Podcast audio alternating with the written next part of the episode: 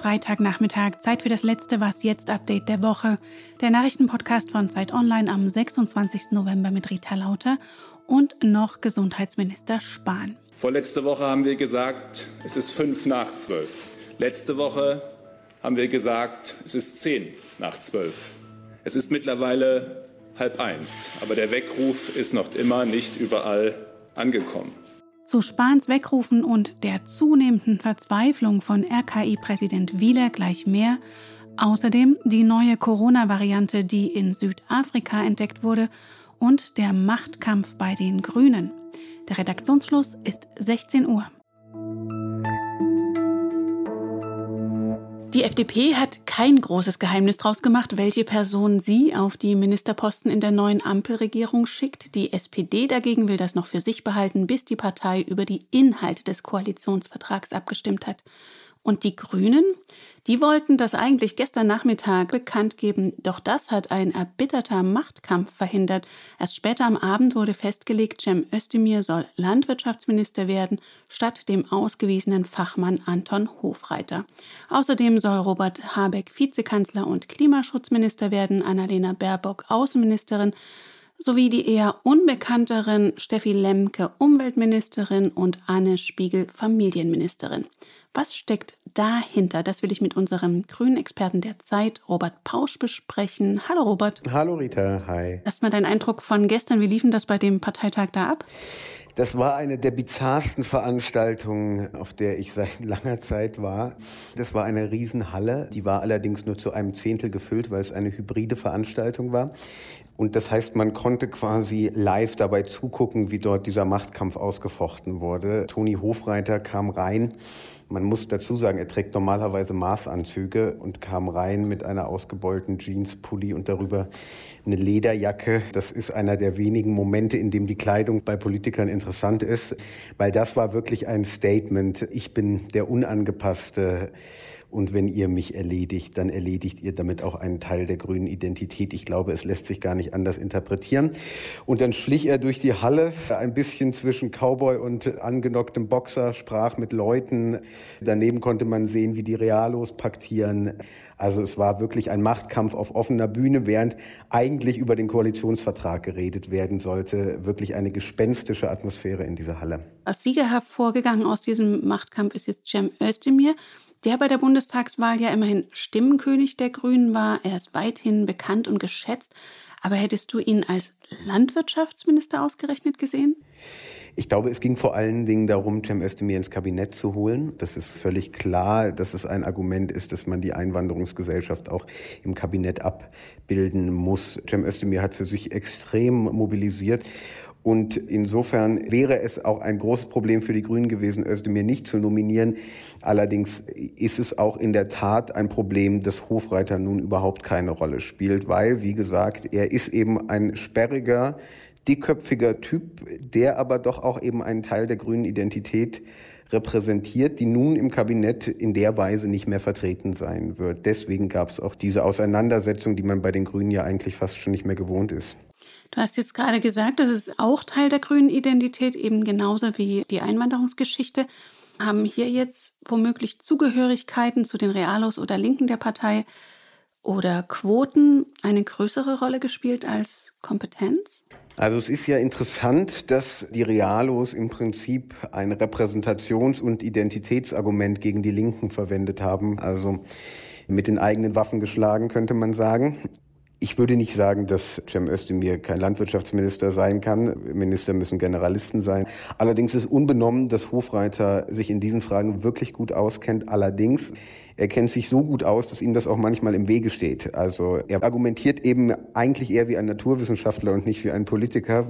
Und auch das ist ihm möglicherweise zum Verhängnis geworden. So kann man es zumindest hören, dass das schwer vermittelbar gewesen sei und dass man auch ein bisschen Sorge hatte, was denn der Hofreiter mit den Bauern anstellt. Ist denn klar, was denn aus Hofreiter jetzt wird? Wird er Fraktionsvorsitzender bleiben können zusammen mit Katrin Göring-Eckert, die ja auch wieder erwarten nicht Ministerin geworden ist? Das ist noch nicht klar, was aus Hofreiter wird. Ich höre, dass er nicht Fraktionschef bleiben soll, sondern Ausschussvorsitzender werden soll. Das ist ganz sicherlich nicht das, was er erwartet hat, sondern das ist eine Degradierung für einen ehemaligen Fraktionschef eine vollumfängliche Niederlage. Und wenn die Grünen jetzt versuchen, das irgendwie schön zu reden, muss man sagen, das ist Quatsch. Und was denkst du nach diesem Machtkampf und diesem Parteitag, den du gestern erlebt hast, wie wird denn jetzt die Urabstimmung über den Koalitionsvertrag laufen? Das wird durchgehen. Die wollen regieren. Ich sehe nicht, dass es da jetzt irgendeine Art von Rebellion gibt, aber es war wirklich sehr, sehr lustig, das zu beobachten, wie man sich auf der einen Seite selbst lobt und auf der anderen Seite dann, ja, den ehemaligen Fraktionschef erledigt. Danke dir, Robert. Danke dir. Meine Damen und Herren, welche Todeszahl würde uns denn überzeugen, dass Covid-19 keine leichte Erkrankung ist und uns zum Impfen motivieren?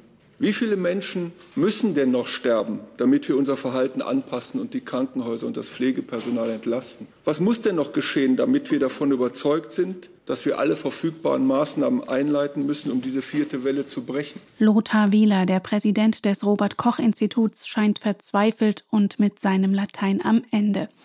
Immer höher schnellen die Corona-Infektionszahlen. Mehr als 100.000 Menschen sind in Deutschland inzwischen an oder mit Corona verstorben.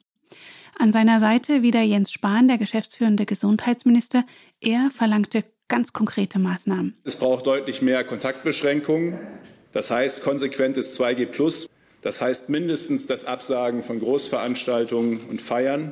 Spahn, der als einer der ersten das Ende der epidemischen Notlage ins Gespräch gebracht hatte, forderte auch die Politik zu schnellerem Handeln auf. Je länger wir das jetzt laufen lassen, desto drastischer werden am Ende die notwendigen Maßnahmen sein müssen. Dieser Übergang zwischen einer bisherigen Regierung und einer neuen darf nicht zu Verzögerungen führen. Es braucht in dieser nationalen Notlage das Zusammenstehen aller Verantwortlichen jetzt. RKI-Präsident Wieler richtete ebenfalls noch einmal einen eindringlichen Appell an Bevölkerung und Politik. Wir stehen an einer Kreuzung, wir haben eine Wahl, wir können den Weg wählen, der ins Chaos führt und zu einem schlechten Ende, oder den, der das Gesundheitssystem entlastet und vielleicht ein friedliches Weihnachtsfest ermöglicht und auch noch viel mehr Menschen am Weihnachtstisch sitzen lässt. Lassen Sie uns unsere Verantwortung für das Allgemeinwohl nachkommen und gemeinsam mit allen Kräften daran arbeiten, dass wir diese Pandemie beenden, als ob unser Leben davon abhinge. Und diese Dringlichkeit wurde auch noch erhöht durch das Auftreten einer neuen Virusvariante. In Südafrika hat sie offenbar rasend schnell die bisher grassierende Delta-Variante verdrängt. Noch sind viele Fragen offen, wie auch der Gesundheitsminister einräumt. Die Frage, welche Krankheitsverläufe, welche Infektiosität es gibt, verändert oder nicht, das kann noch nicht abschließend gesagt werden. Die Frage, ob die Impfstoffe genauso gut wirken oder nicht, auch nicht. Die entsprechenden Tests finden statt. Die Bundesregierung hatte am Morgen Einreisebeschränkungen für Flüge aus Südafrika verhängt. Nur noch Deutsche dürfen aus Südafrika einreisen. Und diese müssen, ob geimpft, genesen oder nicht, für 14 Tage in Quarantäne. Ob das ausreicht, wird man sehen. In Belgien ist die neue Virusvariante bereits nachgewiesen worden. Was noch?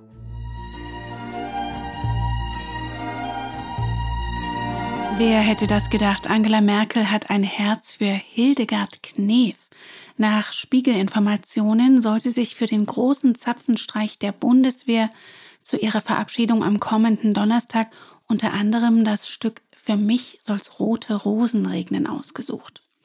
Und wenn man sich den Text mal genauer anschaut, gibt's da ein paar ganz passende Zeilen. Ich kann mich nicht fügen, kann mich nicht begnügen will immer noch siegen, will alles oder nichts.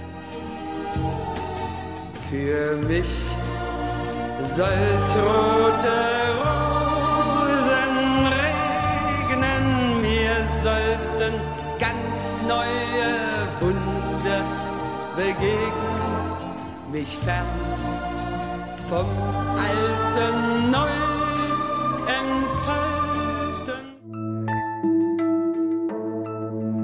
Und jetzt sind Sie nachrichtlich ausgestattet fürs Wochenende. Bleiben Sie gesund und hören Sie auch gerne in unseren Schwesterpodcast Das Politikteil rein, der sich ausführlich mit dem Ampelkoalitionsvertrag befasst. Wir freuen uns über rote Rosen oder Mails an wasjetzt.zeit.de. Am Mikrofon war Rita Lauter. Ich wünsche Ihnen einen schönen ersten Advent.